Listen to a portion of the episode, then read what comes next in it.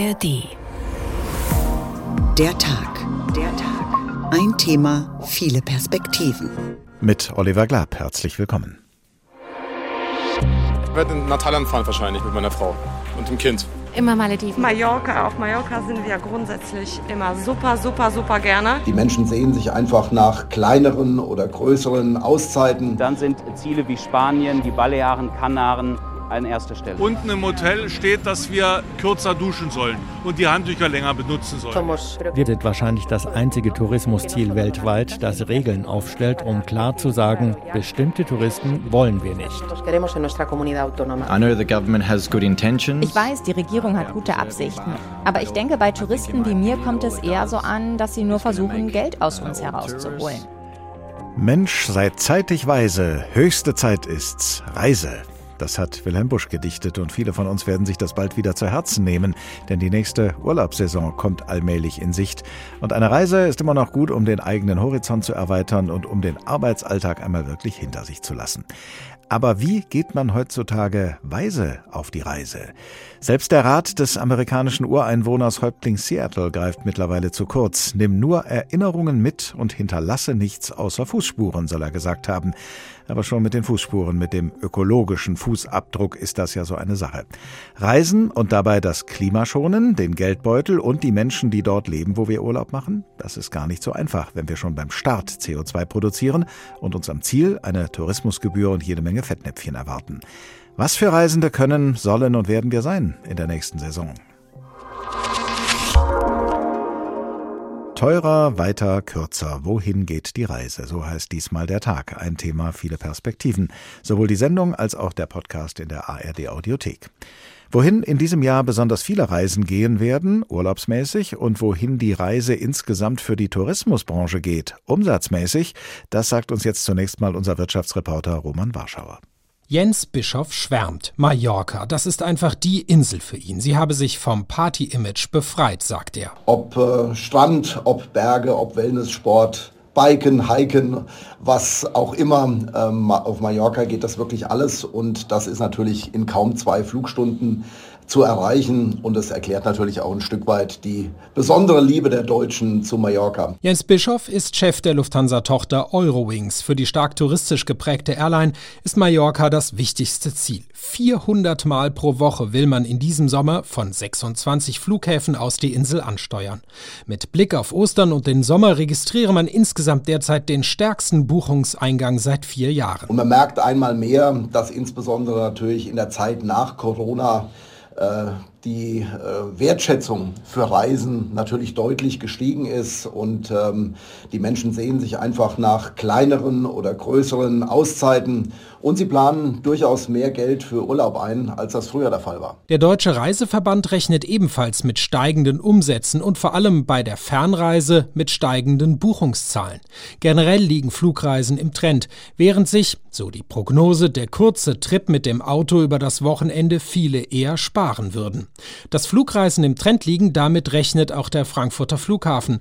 Schon für den aktuell gültigen Winterflugplan erwartete Flughafenchef Stefan Schulte Ende des vergangenen Jahres, dass man nur noch rund 10 Prozent unter dem Vorkrisenniveau liegen werde. Das zeige sich an den Buchungszahlen. Wir sehen, dass die Buchungen gerade Richtung Südeuropa, Südosteuropa nochmal wieder stärker sind, plus 16 Prozent, etwa plus 17 Prozent im Vergleich zum letzten Winterflugplan. Wir sehen aber auch, dass das interkontinentale Geschäft, China habe ich vorhin schon angesprochen, aber genauso Nordamerika, die Karibik auch nochmal wieder deutliche Zuwachsraten hat im zweistelligen Bereich. Dabei werden Reisen für diese Feriensaison noch einmal deutlich früher gebucht. Stichwort Frühbucherrabatt. Den wollen viele mitnehmen, eben angesichts der steigenden Preise auch bei Reisen. Ingo Burmeister vom Reisekonzern Der Touristik mit Sitz in Köln und Frankfurt stellte ebenfalls bereits im November fest, wir haben aktuell dreimal mehr Gäste gebucht als noch im Vergleich zum Vorjahr. Bei den Fernreisen buchen 182 Prozent mehr Gäste als noch im vorherigen Sommer. Und im Fokus liegen da Indischer Ozean, die Arabischen Emirate natürlich wieder. Und die haben sich wirklich tatsächlich auch fest als Sommerreiseziele etabliert. Vor allem Fernreisen verzeichnen also starke Zuwächse. Und das freut Reiseveranstalter, Airlines und den Flughafen. Denn vor allem mit Fernreisen lässt sich gutes Geld verdienen. Sagt unser Reporter Roman Warschauer. Ulf Sonntag ist Geschäftsführer des Instituts für Tourismus und Bäderforschung in Nordeuropa mit Sitz in Kiel und verantwortlich für die Reiseanalyse der Forschungsgemeinschaft Urlaub und Reisen. Guten Tag. Guten Tag. Nach der Corona-Pandemie sehnen sich viele Menschen nach Auszeiten und planen dafür auch mehr Geld ein, sagt der Chef der Lufthansa-Tochter Eurowings. Das haben wir gerade gehört. Deckt sich das mit Ihren Beobachtungen?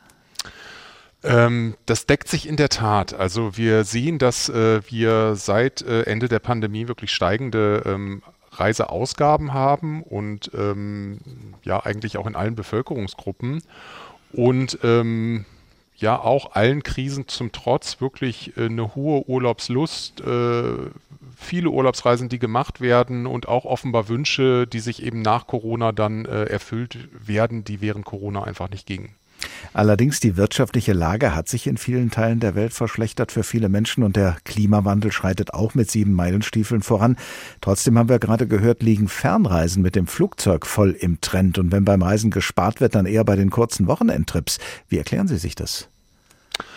Ja, also wir, wir sind relativ nah dran an den äh, Reisenden, äh, was dieses ganze Thema, ähm, ne, wo spart man, muss man sparen, äh, will man reisen, äh, trotz allem oder gerade auch, äh, sagen wir mal, wegen der ganzen Krisen, die um uns rum sind. Ähm, und da sieht es in der Tat so aus, dass ähm, also ja, dass man eben anerkennt, wenn auch nicht äh, unbedingt mag, dass die Preise steigen ähm, und dass man aber im Zweifel lieber in anderen äh, Konsumbereichen im Alltag spart, äh, zum Beispiel bei äh, Kleidung oder sogar bei Nahrungsmitteln und äh, eben trotzdem in den Urlaub fährt, vor allen Dingen diese eine Reise. Also wir sehen, dass eher zur Disposition steht, Leute, die mehr als eine Reise machen, dass die vielleicht auf äh, zusätzliche Reisen oder eben Wochenendreisen, Kurzreisen verzichten. Ähm, aber eben so diese, diese eine Reise, die ist so ein gewisses Heiligtum und da ist auch wirklich, äh, auch nach unseren Zahlen, der Trend doch stärker in die Ferne, nachdem das eben auch die zwei Jahre nicht äh, möglich war. 2022 ging schon in die Richtung, 23 noch mehr und jetzt 24 müssen wir mal gucken, ob der Pendel wieder so ein bisschen zurückschwingt, also wieder vielleicht ein bisschen mehr Inland, ein ganz bisschen weniger Ausland. Aber im Moment sind wir wirklich noch auf dieser Welle, die eher ähm, ja, uns in die Ferne trägt. Ferne, das ist, das haben wir ja gerade auch schon gehört, zum Beispiel der Indische Ozean und seine Umgebung, die Vereinigten Arabischen Emirate. Gut, Mallorca hier in Europa etwas näher, auch immer noch ein Klassiker. Welche Teile der Welt gehören im Moment noch auf die Liste beliebter Urlaubsziele?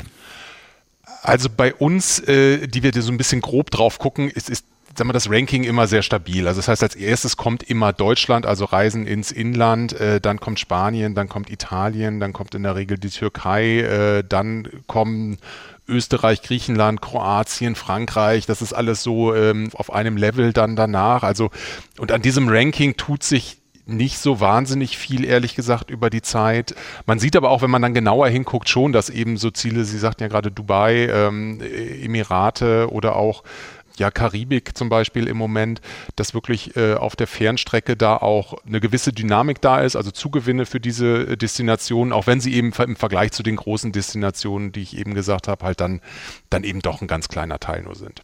In den traditionell heißen Ländern ist es ja durch den Klimawandel oft noch heißer geworden. Schreckt das Reisende ab oder werden die dann möglicherweise erst, wenn sie dort sind, heiß erwischt?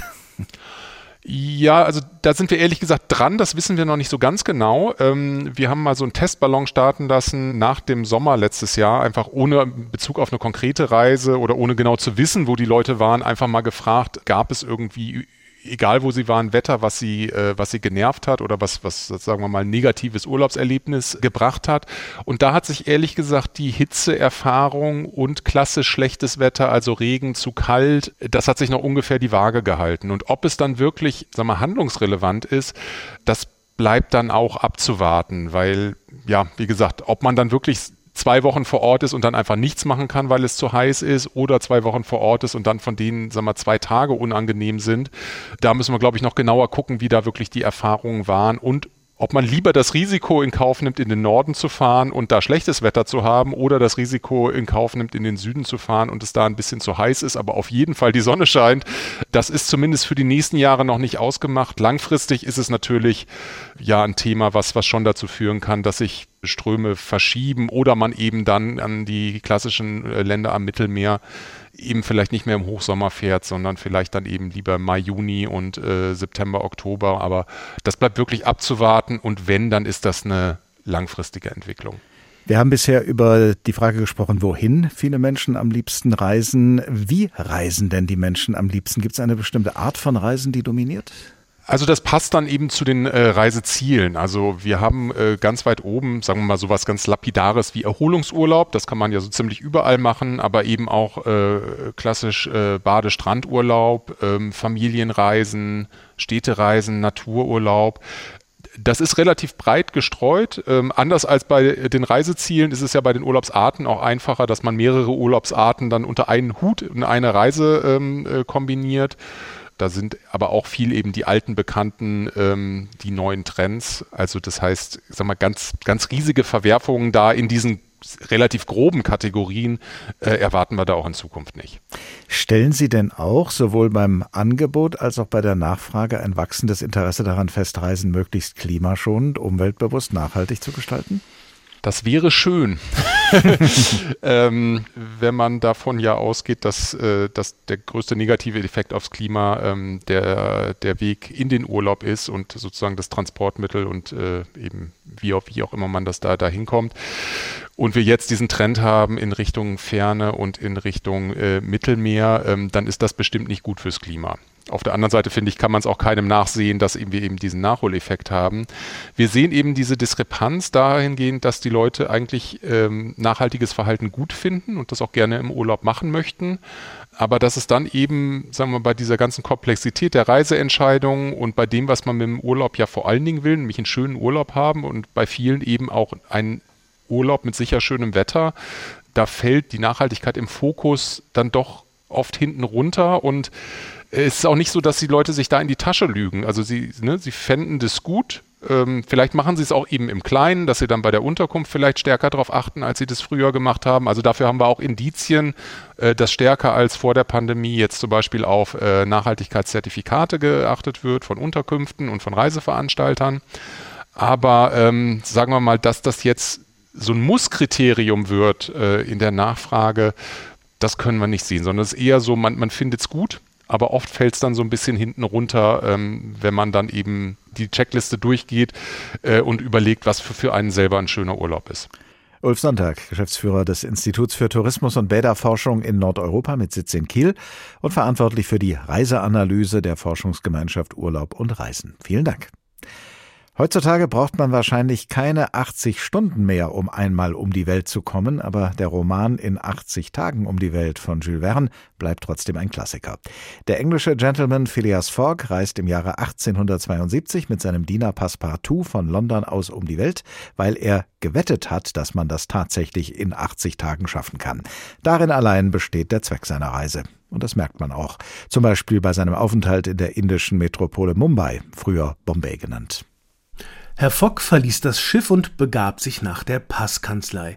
Ihm fiel es durchaus nicht ein, die Wunderwerke von Bombay zu betrachten, zu denen das Rathaus und die Bibliothek, die Forts, die Docks, der Baumwollmarkt und die Basare, die Moscheen und die Synagogen, die armenischen Kirchen und die prachtvolle, mit zwei viereckigen Türmen geschmückte Pagode auf dem Malabarhügel gehören. Phileas Fogg schlenderte von der Passkanzlei seelenruhig zum Bahnhof und ließ sich dort sein Essen vorsetzen.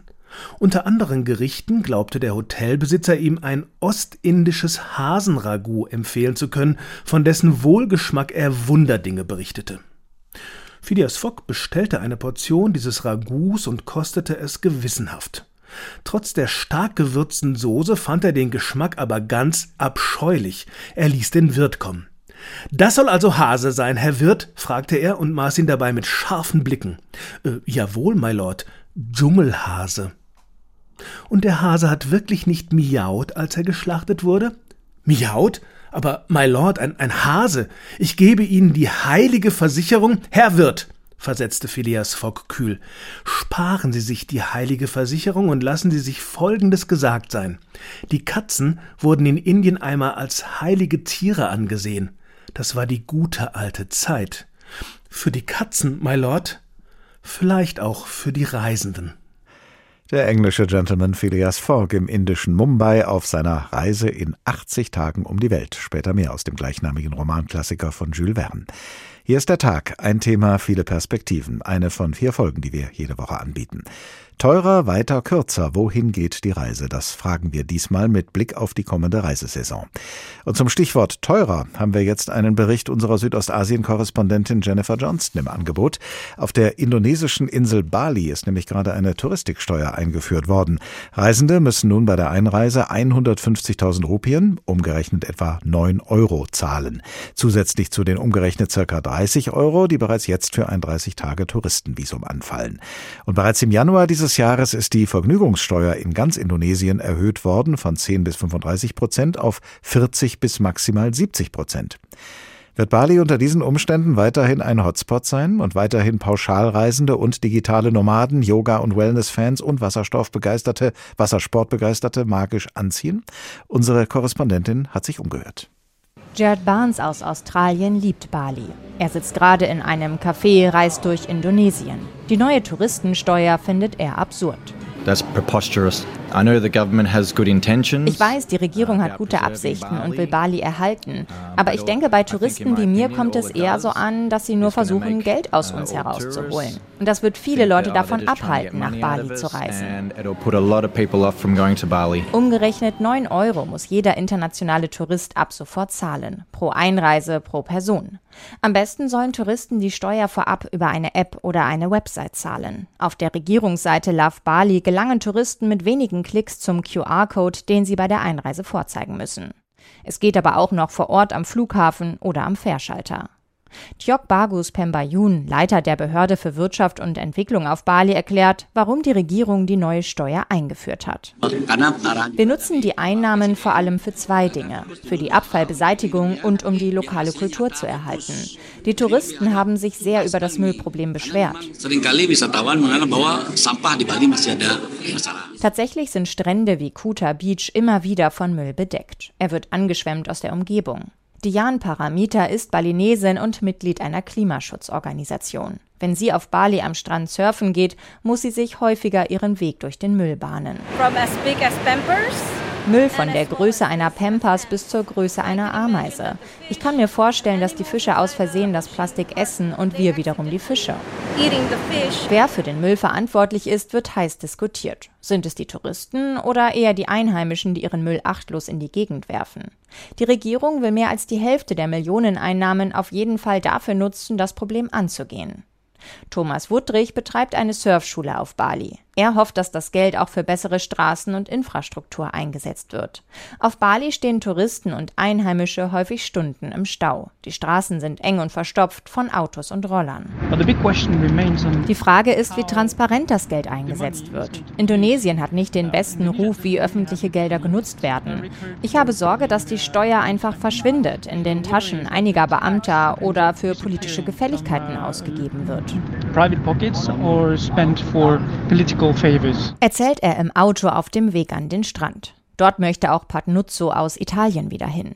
Eine Steuer in Höhe von umgerechnet 9 Euro schreckt sie nicht ab. Doch für eine Familie könne es viel werden. Dazu komme noch das Visum mit 30 Euro pro Person.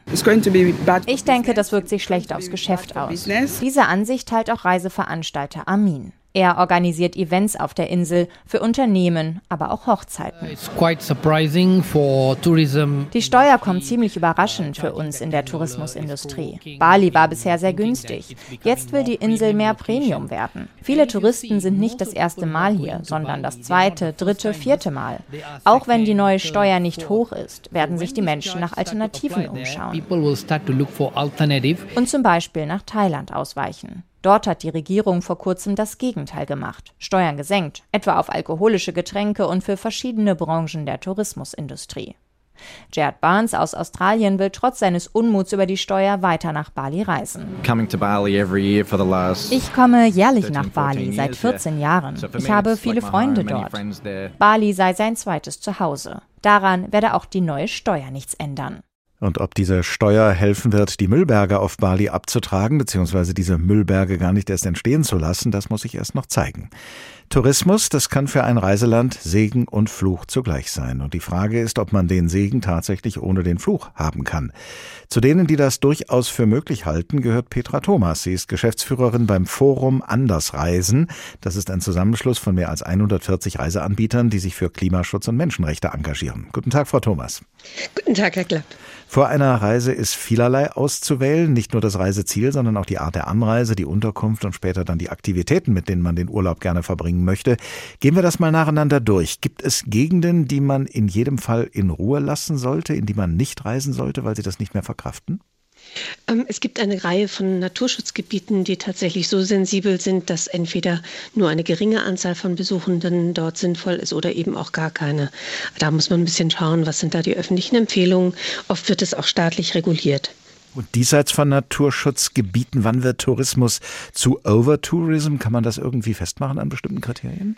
Das kann man tatsächlich an einzelnen Indikatoren festmachen, zum Beispiel der Akzeptanz der Bewohnerinnen und Bewohner, die in einer Region leben. Wenn man merkt, da sinkt einfach irgendwie für diejenigen Menschen, die dort vor Ort leben, ähm, das Lebensgefühl. Also da wird was beeinträchtigt, dass das Alltagsleben nicht mehr stattfinden kann oder eine Verdrängung beispielsweise von den Stränden eben stattfindet. Daran kann man eben sehen, dass es zu viel wird. Oft ist es aber sehr regional begrenzt tatsächlich. Wir kennen das viel von den äh, Großstädten in Europa, da überall, wo ein Hafen ist und dann womöglich noch große Schiffe anlegen. Aber schon 20, 40, 50 Kilometer weiter ist es dann oft schon sehr viel ruhiger. Kommen wir mal zur Art der Anreise. Leider sind die wenigsten Reiseziele zu Fuß zu erreichen und es sind ja auch nicht alle von uns fit genug für lange Fahrradtouren. Das heißt schon, bevor wir am Ziel angekommen sind bei einer Reise, haben wir schon das Klima geschädigt, oder? In der Regel ist das leider so, wenn wir in die Ferne reisen. Von daher kann man natürlich, wenn man besonders klimafreundlich reisen möchte, eher in der Nähe bleiben und dort vor allen Dingen mit öffentlichen Verkehrsmitteln, das heißt mit Bus oder Bahn anreisen, um das Klima zu schonen. Das scheint aber nicht der Trend zu sein, haben wir ja zu Beginn der Sendung schon gehört. Der Trend scheint eher tatsächlich die Fernreise zu sein, die eine Fernreise pro Jahr, die aber dann eben wirklich dann in größere Fernen Indischer Ozean und so führt. Ähm, kann man da trotzdem irgendwas tun, dass man, ähm, ja, dass das die Erde, das Klima da keinen zu hohen Preis für zahlt? Ja, tatsächlich macht die Fernreise ja nur circa acht Prozent aller Reisen aus und das Gros reist durch Europa oder nach Europa. Und da gibt es durchaus ein paar Möglichkeiten inzwischen auf den Flug zu verzichten, indem zum Beispiel der Nachtzug jetzt wieder neue Verbindungen anbietet, sodass man über Nacht quasi im Schlaf in die Region reist ähm, und, und dann eben entspannt vor Ort ankommt. Also da ist in, auch innerhalb Europas durchaus die Möglichkeit mit alternativen Fahrzeugen Tagen anzureisen. Aber natürlich, ich gebe Ihnen recht, im Moment ist es vor allen Dingen bei weiter entfernten Gebieten der Flug, der die einzige Anreisemöglichkeit bietet. Und da empfehlen wir eben tatsächlich äh, zum einen genau zu überlegen, wie oft reise ich, also lieber seltener reisen und dafür länger bleiben. Und wenn sich ein Flug eben nicht vermeiden lässt, dann zumindest die Verantwortung für die entstehenden Emissionen zu übernehmen und in ein qualitätvolles Klimaschutzprojekt zu investieren. Wie kann man denn da ausrechnen, wie viel Kompensation da nötig ist für das, was man da an CO2 produziert dadurch seine Reise? Da gibt es eine ganze Reihe von Rechnern, die Sie online finden können. Da wird genau eben ausgerechnet, auch auf welchem Flugzeug Sie gesessen haben. Ähm, und da kann man eben auch noch beeinflussen, ein Direktflug erzeugt weniger Emissionen als eine Umsteigeverbindung in der Regel. Ähm, und da gibt es dann gute Anbieter. Wir selbst haben, ich weiß nicht, ob ich das erwähnen darf, ist eine der größten Klimaschutzorganisationen, die es in Deutschland gibt, ähm, Atmosphäre mitgegründet als Klimaschutzorganisation. Und da findet sich ein Flugrechner, den Reisende dafür nutzen können. Jetzt haben Sie es erwähnt. Äh, Kreuzfahrten sind ja ziemlich im Misskredit geraten neben den Flügen. Äh, kann man die überhaupt noch verantworten als klima- und umweltbewusster Reisender oder äh, ist das sowieso schon Widerspruch in sich? Na, es kommt ein bisschen darauf an, was wir unter Kreuzfahrten verstehen. Die immer größer, immer weiter Schiffe, die jetzt zum Teil schon 10.000 Menschen an Bord haben, sind ja eher schwimmende Kleinstädte. Von daher kann man schon mit kleineren Schiffen unterwegs sein, da auf die Antriebe schauen, wie etwa eben LNG macht sich da auf den Weg so als Flüssiggas. Noch besser sind elektrobetriebene Antriebe oder eine Kombination aus beiden. Und noch viel besser wäre natürlich das Segelschiff. Nach der Anreise wartet dann die Unterkunft auf uns. Was sollten wir unter dem Aspekt Klimaschonung bei deren Auswahl beachten? Bei Unterkünften kann man sehr gut darauf achten, wie wird das Haus energetisch versorgt? Ist das zum Beispiel mit erneuerbarer Energie bewirtschaftet? Wie sorgt es eben auch zum, zum Beispiel für die Heizung? Aber auch die Nahrung spielt eine Rolle, denn Klimaschutz auf dem Teller bedeutet auch zum Beispiel regionale Lebensmittel zu haben, möglichst auf Plastikumverpackungen zu verzichten und auch eben noch inhabergeführte Unterkünfte zu beachten. Was sollte ich denn bei der Gestaltung meiner Urlaubsaktivitäten beachten, wenn ich das Land, in das ich gereist bin, schonen will?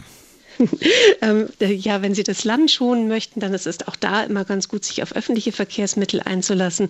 Ähm, hat den Vorteil, dass man vielleicht auch mal den einen oder anderen Sitznachbarn oder die Sitznachbarin kennenlernt und ins Gespräch kommt. Also da ist alles, was die Transportmittel vor Ort zu bieten haben, zu, zu bevorzugen. Und wenn es in die Natur geht, dann eben auch darauf zu achten, dass man ähm, die Natur nicht schädigt, sondern möglichst dann eben zu Fuß oder per Fahrrad oder eben anders naturschonend unterwegs zu sein. In einem Interview haben Sie mal gesagt, Tourismus kann auch zum Naturschutz beitragen. Wie das? Ähm, es ist in der Tat so, dass fast 40 Prozent aller Naturschutzprojekte weltweit durch den Tourismus finanziert werden. Und es liegt vor allen Dingen daran, dass wenn Menschen eine Region für besuchenswert achten, der Wert dieser Region steigt. Das heißt eben Naturschutz kann eine Region einen Wert schätzen. Und wenn Gäste dorthin kommen und beispielsweise eine Nationalparkgebühr bezahlen, dann refinanzieren sie eben auch den Naturschutz.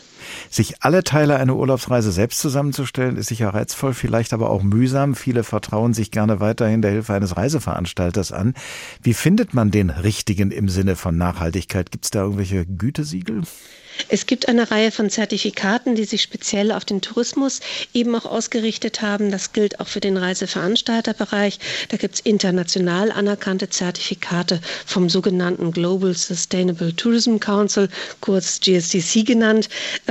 Oder aber eben, Sie gucken zum Beispiel, ähm, ob ein Veranstalter auch eine Reisephilosophie auf der Webseite stehen hat und einfach ein ganz klares, in einem ganz klaren Leitbild äußert, was seine eigenen Ansprüche an die Arbeit sind.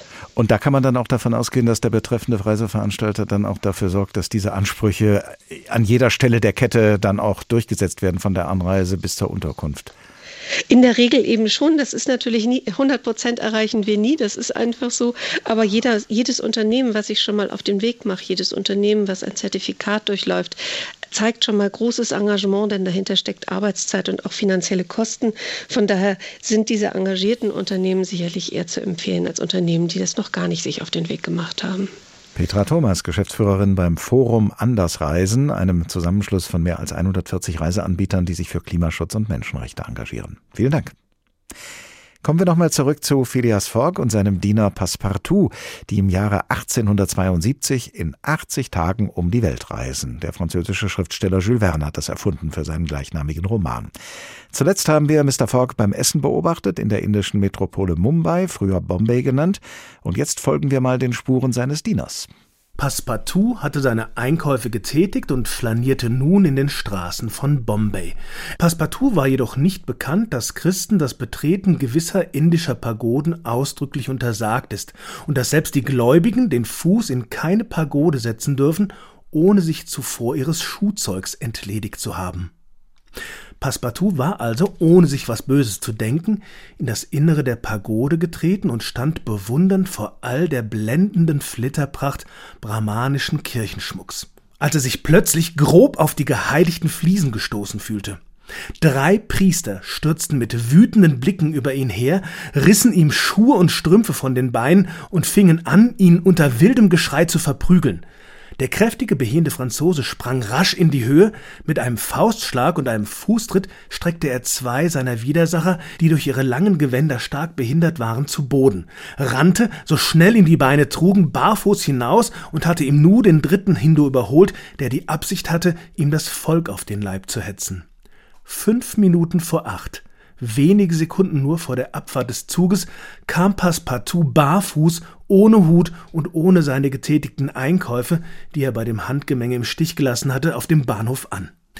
Hoffentlich passiert dergleichen nicht zum zweiten Male, begnügte sich Phileas Fogg zu bemerken und nahm in einem Abteil des Zuges Platz. Der arme Kerl folgte seinem Herrn barfuß und fassungslos, ohne ein Wort zu sagen. Tja, wer 1872 in 80 Tagen um die Welt reisen wollte, wie Phileas Fogg und sein Diener, durfte sich durch nichts und niemanden aufhalten lassen. Wir werden den beiden später noch einmal begegnen im Roman von Jules Verne. Hier ist der Tag, ein Thema, viele Perspektiven, diesmal unter der Schlagzeile Teurer, weiter, kürzer. Wohin geht die Reise? Jahr um Jahr antworten viele Menschen in Deutschland auf diese Frage, nach Spanien geht die Reise. Aber dort herrscht gerade in weiten Teilen des Landes eine lang anhaltende Dürre. In Katalonien, wo viele wichtige Touristenhochburgen liegen, hat die Regionalregierung bereits jetzt im Februar den Dürrenotstand ausgerufen und den zulässigen Wasserverbrauch auf rund 200 Liter pro Tag und Person beschränkt. Was bedeutet das für den Tourismus? Unsere Korrespondentin Anna Mund hat sich umgesehen. Am Strand von Barcelona scheint die Welt noch in Ordnung. Touristen spazieren durch den Olympischen Hafen, essen Eis an der Barceloneta. Dass die öffentlichen Duschen hier schon länger abgestellt sind, wissen die meisten gar nicht.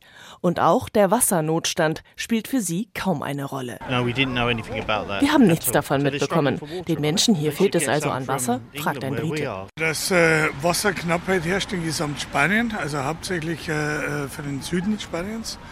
Jetzt aufgrund der Knappheit aber äh, Wasser rationiert wird. Unten im Hotel steht, dass wir kürzer duschen sollen und die Handtücher länger benutzen sollen. Dabei muss hier dringend Wasser gespart werden. In Industrie, Landwirtschaft und im Tourismus, der viel Wasser für seine Gäste aufwendet. Verbraucht ein Tourist in einem Drei-Sterne-Hotel durchschnittlich mit 200 Litern noch etwa so viel wie ein Einwohner, sind es in einem Vier-Sterne-Hotel mehr als 370 Liter und in einem Fünf-Sterne-Hotel sogar mehr als 500 Liter pro Tag. Je luxuriöser das Hotel, desto mehr Wasser. Schließlich wollen Hotelpools gefüllt, Golfplätze gesprengt und Gärten bewässert werden. Solche Zahlen besorgen Aktivisten wie Dante Maschio Gastelars von der Plattform Agua es wieder, auf Deutsch Wasser ist Leben. Seiner Meinung nach nimmt die katalanische Regierung Hotelbetreiber und Freizeitindustrie jedoch nicht genug in die Verantwortung. Schätzungen zufolge ist der Tourismussektor in Barcelona für 10 bis 13 Prozent des Gesamtverbrauchs der Stadt verantwortlich. Wir müssen also auch unsere Maßnahmen auf diesen Sektor konzentrieren. Aber es gibt bis heute keinen Plan, wie man den Tourismussektor auf die Dürre einstellen kann. Einige spanische Hotels ergreifen bereits Maßnahmen. Sie setzen auf Ventilatoren statt Klimaanlagen, auf Duschen statt Badewannen oder auf Pools mit Meerwasser. Eine Hotelgruppe im ostspanischen Valencia zum Beispiel will sogar komplett nachhaltig sein. Möbel, Ausstattung, Deko, alles aus der Region, erklärt Mitbesitzer Pepe Castelló. Und auch beim Wasserverbrauch gehe man neue Wege. Hier gibt es in allen Wasserhähnen ein besonderes System, das den Druck reguliert. Damit können wir die Menge des Wassers um 30 Prozent reduzieren. Das Wasser wird auch schneller aufgewärmt, also verbraucht man dafür weniger Energie. In Katalonien, wo zahlreiche Dörfer schon seit längerem nur noch per Tanklaster mit ausreichend Wasser versorgt werden können, betreibt Marc Soler einen Campingplatz, zu dem auch ein Swimmingpool gehört. Um Wasser zu sparen, hat er den Boden des Beckens erhöhen lassen, sodass das nicht mehr drei Meter tief ist, sondern nur noch einen Meter siebzig. Außerdem wurde das Poolwasser seit Oktober nicht mehr ausgewechselt. Wir haben es gefiltert und gereinigt, aber noch kein Chlor hinzugefügt. Das machen wir, wenn wir im Juni zur Hauptsaison den Pool öffnen. Dann wird vielleicht etwas Wasser nachgefüllt, um den Verlust durch die Verdunstung auszugleichen. Aber wir müssen den Pool eben nicht mehr ganz neu befüllen, was wegen der Einschränkungen nicht möglich sein wird. Wenn aber der Regen weiterhin ausbleibt, kann in der höchsten Notstandsstufe der Wasserverbrauch pro Einwohner auf 160 Liter beschränkt werden. Ist die Tourismusbranche darauf vorbereitet? Daran zweifelt Ökonom Nino Becerra von der Universität Ramon Lull in Barcelona. Es müssen jetzt Konsequenzen gezogen werden. Der Tourismus kann sich nicht von jetzt auf gleich anpassen, weil einfach noch nicht genug getan wurde. Immer noch gehen 25 Prozent unseres Wassers in Lecks im Leitungsnetz verloren. Und das ist schon seit Jahrzehnten bekannt debido a las fugas que se producen. Bislang deutet alles darauf hin, dass auch in diesem Sommer Millionen von Touristen die spanische Sonne genießen werden. Wie viel sie von der Dürre und den Sparmaßnahmen mitbekommen werden, hängt derzeit vor allem davon ab, wie gut vorbereitet ihre Unterkunft ist. Soweit unsere Spanien-Korrespondentin Anna Mund. Professor Markus Pillmeier forscht und lehrt an der Hochschule München. Er beschäftigt sich mit Reisezielen, in der Fachsprache Destinationen genannt, und zwar insbesondere mit Destinationsmanagement und Destinationsentwicklung, außerdem mit Tourismuspolitik. Guten Tag. Einen schönen guten Abend. Gerade weil der Tourismus nicht nur mitverantwortlich für den Klimawandel, sondern eben auch von ihm betroffen ist, müsste die Tourismuswirtschaft ja ein elementares Interesse an Klimaschutz haben. Nehmen Sie denn generell ein solches Interesse wahr, und zwar nicht nur in Worten, sondern auch in Taten? Ja, grundsätzlich schon. Es kommt aber ein bisschen darauf an, ähm, wo wir hinschauen. Wir haben ja jetzt schon einige O-Töne Ihrer Hörerinnen und Hörerinnen gehört. Äh, Stichwort Mallorca oder auch die Malediven. Also wenn wir mal die Malediven nehmen, ähm, dann kann ich nur jeden Reisenden und Reisenden äh, mal raten, äh, nach dem Stichwort äh, Tilafushi zu suchen. Das ist nämlich ähm, die Müllinsel der Malediven. Ja, dorthin ähm, wird sozusagen der ganze Müll gebracht, der auf den auf den umliegenden Inseln produziert wird. Und ähm, hier gibt es Gott sei Dank mittlerweile aber eine Initiative der, der ansässigen Ressorts, ähm, dieses Müllaufkommen, Plastik etc. drastisch zu reduzieren. Ähm, in Mallorca haben wir tatsächlich Maßnahmen der dortigen äh, Regionalregierung ähm, beobachten dürfen, die vor den letzten Wahlen eher progressiv unterwegs gewesen ist, also auch bestimmte Maßnahmen ergriffen hat, die auch äh, ihre Wirkung hatten. Ähm, dann gab es eine Wahl, es kam eine etwas äh, konservativere Regierung ähm, an die Macht und ähm, die Auflagen wurden teilweise wieder zurückgenommen. Also deswegen, es kommt immer so ein bisschen auf die Destination an, die wir uns anschauen. Wie sehr und wie rechnen Sie denn mit einer Veränderung im Reiseverhalten infolge des Klimawandels? Welche Verschiebungen werden da ja möglicherweise unvermeidlich sein? Mhm.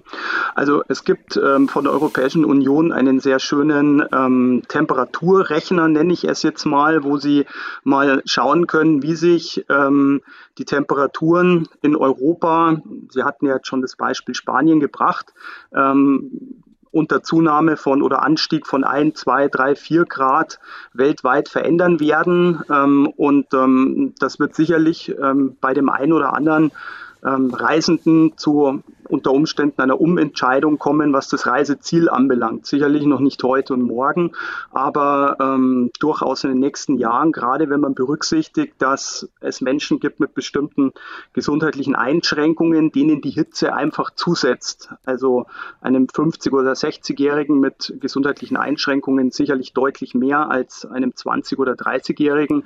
Und von daher kann es schon gut sein, dass sich die Reiseströme in gemäßigtere Breiten oder zumindest Richtung Norden verlagern.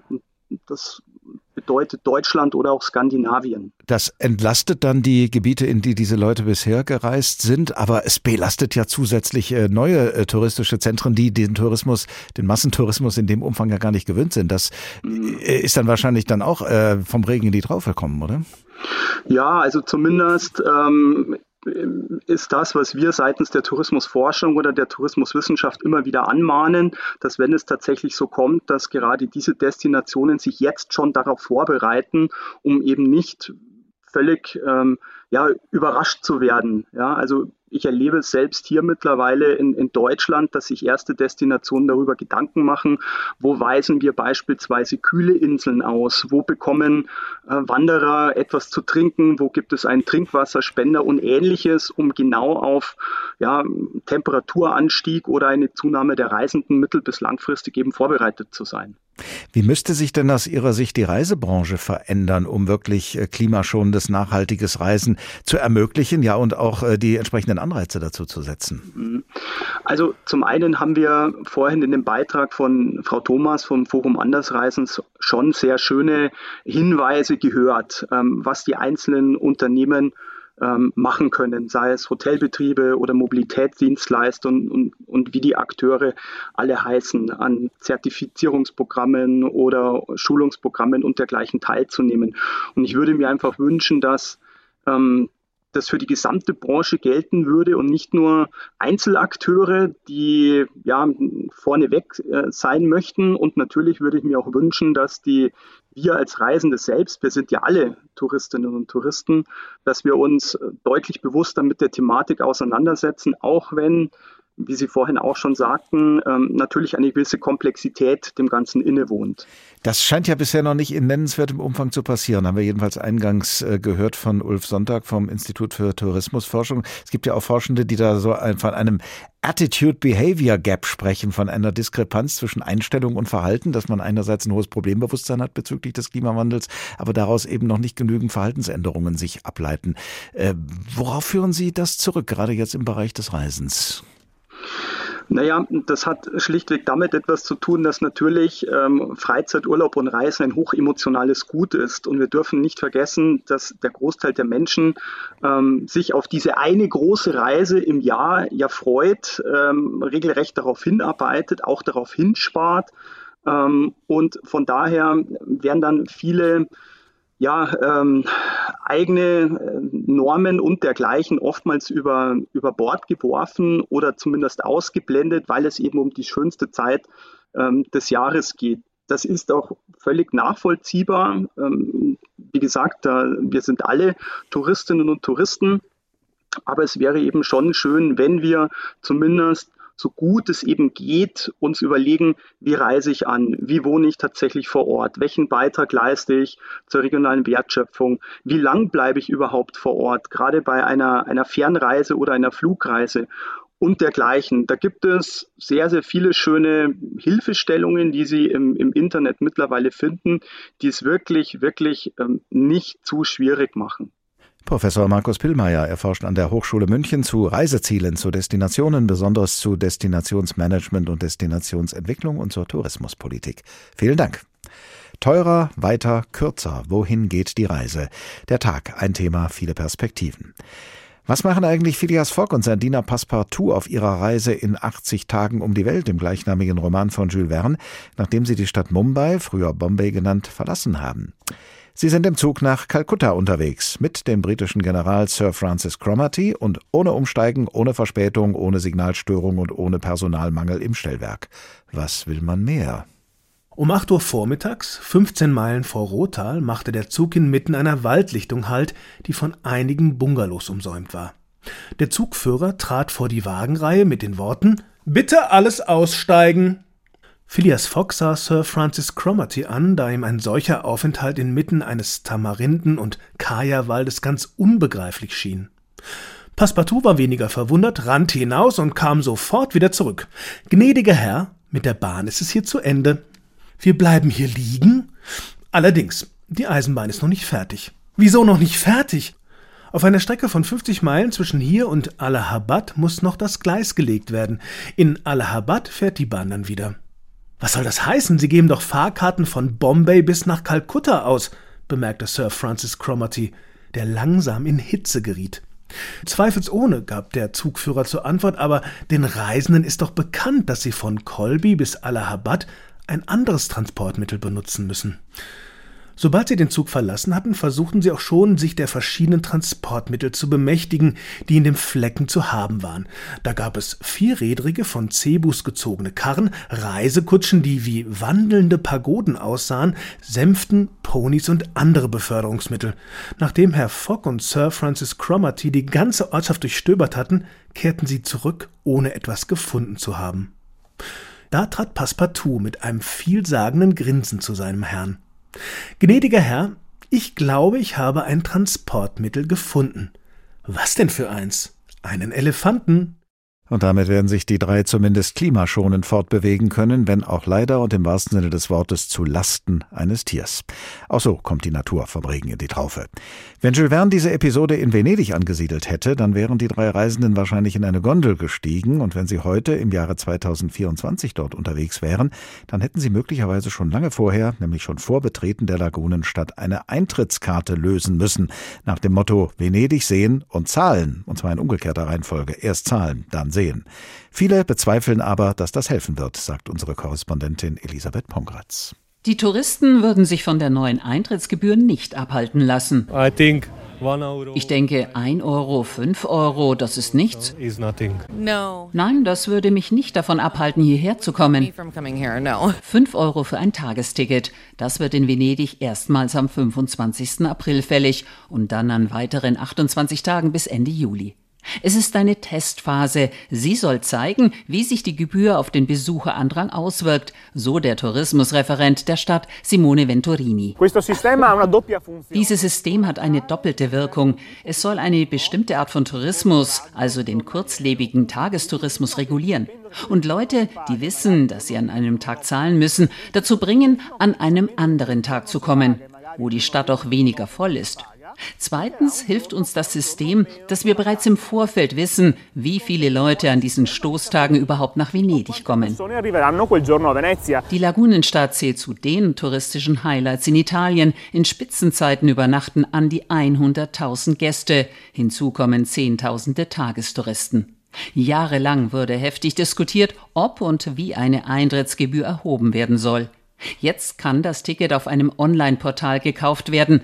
Nach der Bezahlung gibt es einen QR-Code. Das System sieht eine Reihe von Ausnahmen vor. So sind beispielsweise die Menschen ausgeschlossen, die in der Stadt arbeiten und natürlich auch die Einwohner selbst. Auch Touristen, die eine Hotelreservierung haben, sind ausgenommen, weil sie Touristen sind, die im Wesentlichen den Einwohnern entsprechen. Die Übernachtungsgäste, so meint Hotelier Salvatore Pisani, müssten sich um nichts kümmern. Die Systeme sind in das Portal Portal integriert, das von der Gemeinde zur Verfügung gestellt wird. Gäste, die registriert sind und im Hotel übernachten, erhalten bei der Buchung einen QR-Code, der im Falle einer Überprüfung bestätigt, dass die Person im Hotel wohnt. Wer ohne den Nachweis in Venedig unterwegs ist, riskiert eine Strafe zwischen 50 und 300 Euro. Stichprobenartig soll es zu Kontrollen kommen. Kritiker befürchten aber, dass dies den Massentourismus nicht stoppen wird. Schon jetzt sind Venedig und seine Lagune so belastet, dass sie die UN-Kulturorganisation UNESCO auf die Liste des gefährdeten Welterbes setzen wollte. Die Probleme seien lange bekannt, die Maßnahmen aber reichten nicht aus. Um ein Haar entging Venedig der Abstufung, die Kommune kündigte die Eintrittsgebühr an. Viele Einwohner wie Fremdenführerin Kiki träumen von einem nachhaltigen Qualitätstourismus. Die Zukunft dieser Stadt halte ich nur dann für möglich, wenn wir sie wirklich als ein extrem empfindliches Ökosystem betrachten. Genauso wie das der Lagune, wie das der Stadt, wie auch der Einheimischen selbst. Wir sind alle Teil eines sehr empfindlichen Ökosystems. Die UNESCO hat mehrmals eine globale Strategie gefordert, um Orte wie Venedig zu schützen. Das Eintrittsticket, so die örtlichen Verantwortlichen, soll ein erster Schritt sein. Eine Obergrenze für die Anzahl, also eine Beschränkung, gibt es aber zunächst nicht. Was nicht ist, kann allerdings noch werden, denn zu lange haben Einheimische und Gäste die Lagunenstadt Venedig eben nicht als ein empfindliches Ökosystem betrachtet. Venedig und viele andere Reiseziele auf der Welt sind in ihrem Alltag nicht geschont worden. Und wie belastend das sein kann, das müssten doch gerade wir Menschen wissen, die wir in unserem Alltag auch oft nicht geschont werden. Gerade das ist ja einer der wichtigsten Gründe dafür, dass viele von uns auf Reisen gehen, um während der Reise und an ihrem Ziel Erholung zu finden. Und darüber spreche ich jetzt mit Professor Verena Hauen. Sie ist Psychologin und Erholungsforscherin an der Universität Würzburg. Guten Tag. Hallo. Was genau bedeutet denn eigentlich Erholung? Okay, Erholung ähm, wird als der Prozess verstanden, der dem Stressprozess entgegengesetzt ist.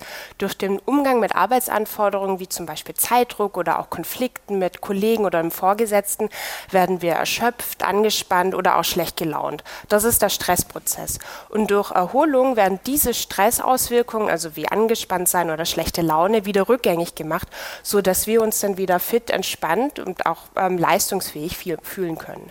Beziehen wir das, was Sie gesagt haben, mal auf auf äh, die Reise, auf das Erlebnis einer Reise. Es gibt ja Reisende, die das, was sich die meisten von uns unter Erholung vorstellen, nicht haben wollen auf einer Reise. Die wollen nicht faul, sondern aktiv sein. Die wollen etwas erleben, etwas Neues kennenlernen.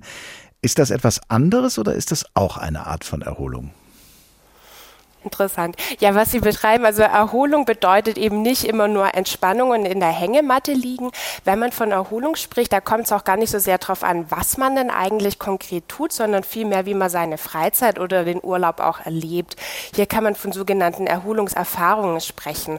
Und das sind Erfahrungen, ähm, wie zum Beispiel, dass man in der Freizeit die Arbeit gedanklich vergisst, dass man sich entspannt auch, dass man ein Gefühl von Selbstbestimmung hat, aber auch zum Beispiel, dass man ähm, was Herausforderndes tut oder auch ähm, so die eigene Kompetenz und Tüchtigkeit erlebt oder zum Beispiel auch ja ähm, seinen Horizont erweitert und neue Perspektiven erlebt. Und ich glaube, das beschreibt eben ganz gut, dass ähm, ja Erholung nicht immer nur Entspannung und Nichtstun sein muss, sondern auch dabei stattfinden kann, wenn wir uns durchaus auch ähm, fordern.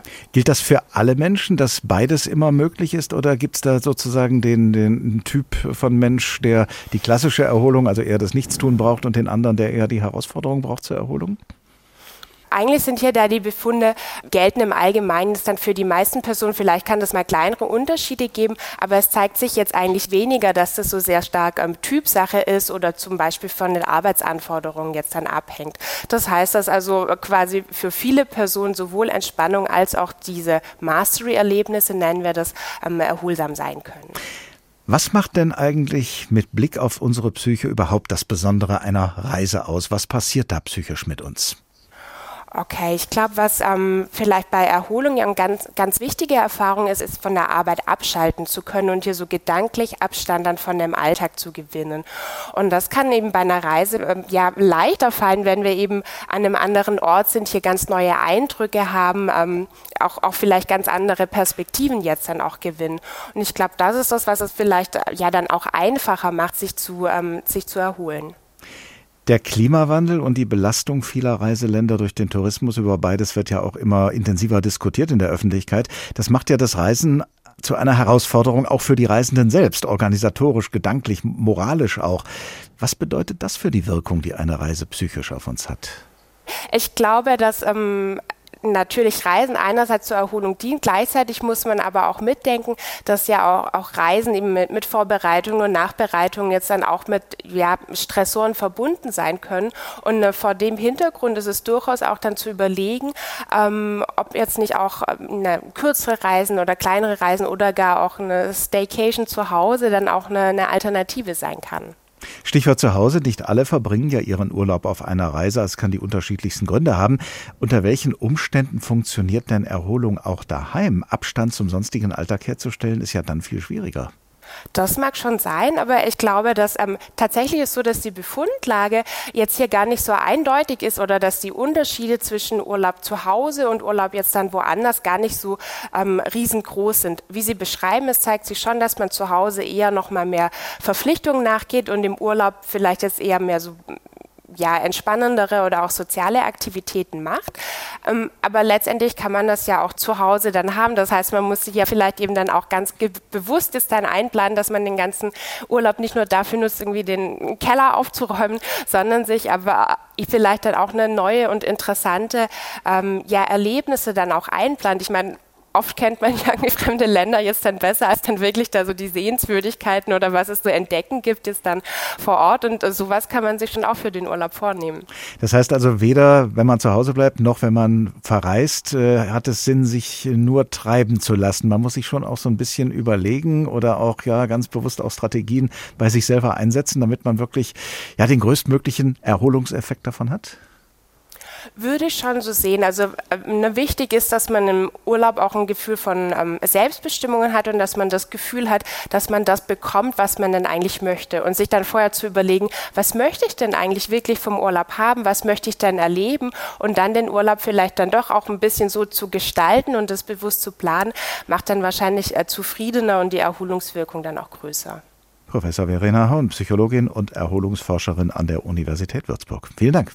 Teurer, weiter, kürzer. Wohin geht die Reise? Das war mit Blick auf die nahende Reisesaison der Tag. Ein Thema, viele Perspektiven. Als Podcast zu finden in der ARD Audiothek und zwar in der Rubrik Politik und Hintergrund. Und dort in der ARD Audiothek finden Sie auch einen Podcast mit dem Titel Abenteuer Eisenbahn. Wer in Zügen unterwegs ist, sieht die Welt mit anderen Augen, heißt es dort. Wenn Sie wissen wollen, womit sich der Tag als nächstes beschäftigt, abonnieren Sie unseren Newsletter über hr2.de oder hrinforadio.de. Und auf diesen Newsletter hin können Sie uns auch gerne Ihre Anmerkungen und Anregungen zukommen lassen. Die Tagredaktion bestand in dieser Woche aus Stefan Bücheler, Juliane Ort, Barbara Piroth, Isabel Reifenrath und mir, Oliver Glapp. Ich wünsche Ihnen, wo immer Sie gerade verweilen oder unterwegs sind, eine gute Zeit bis zum nächsten Tag. Der Tag. Der Tag. Ein Thema, viele Perspektiven.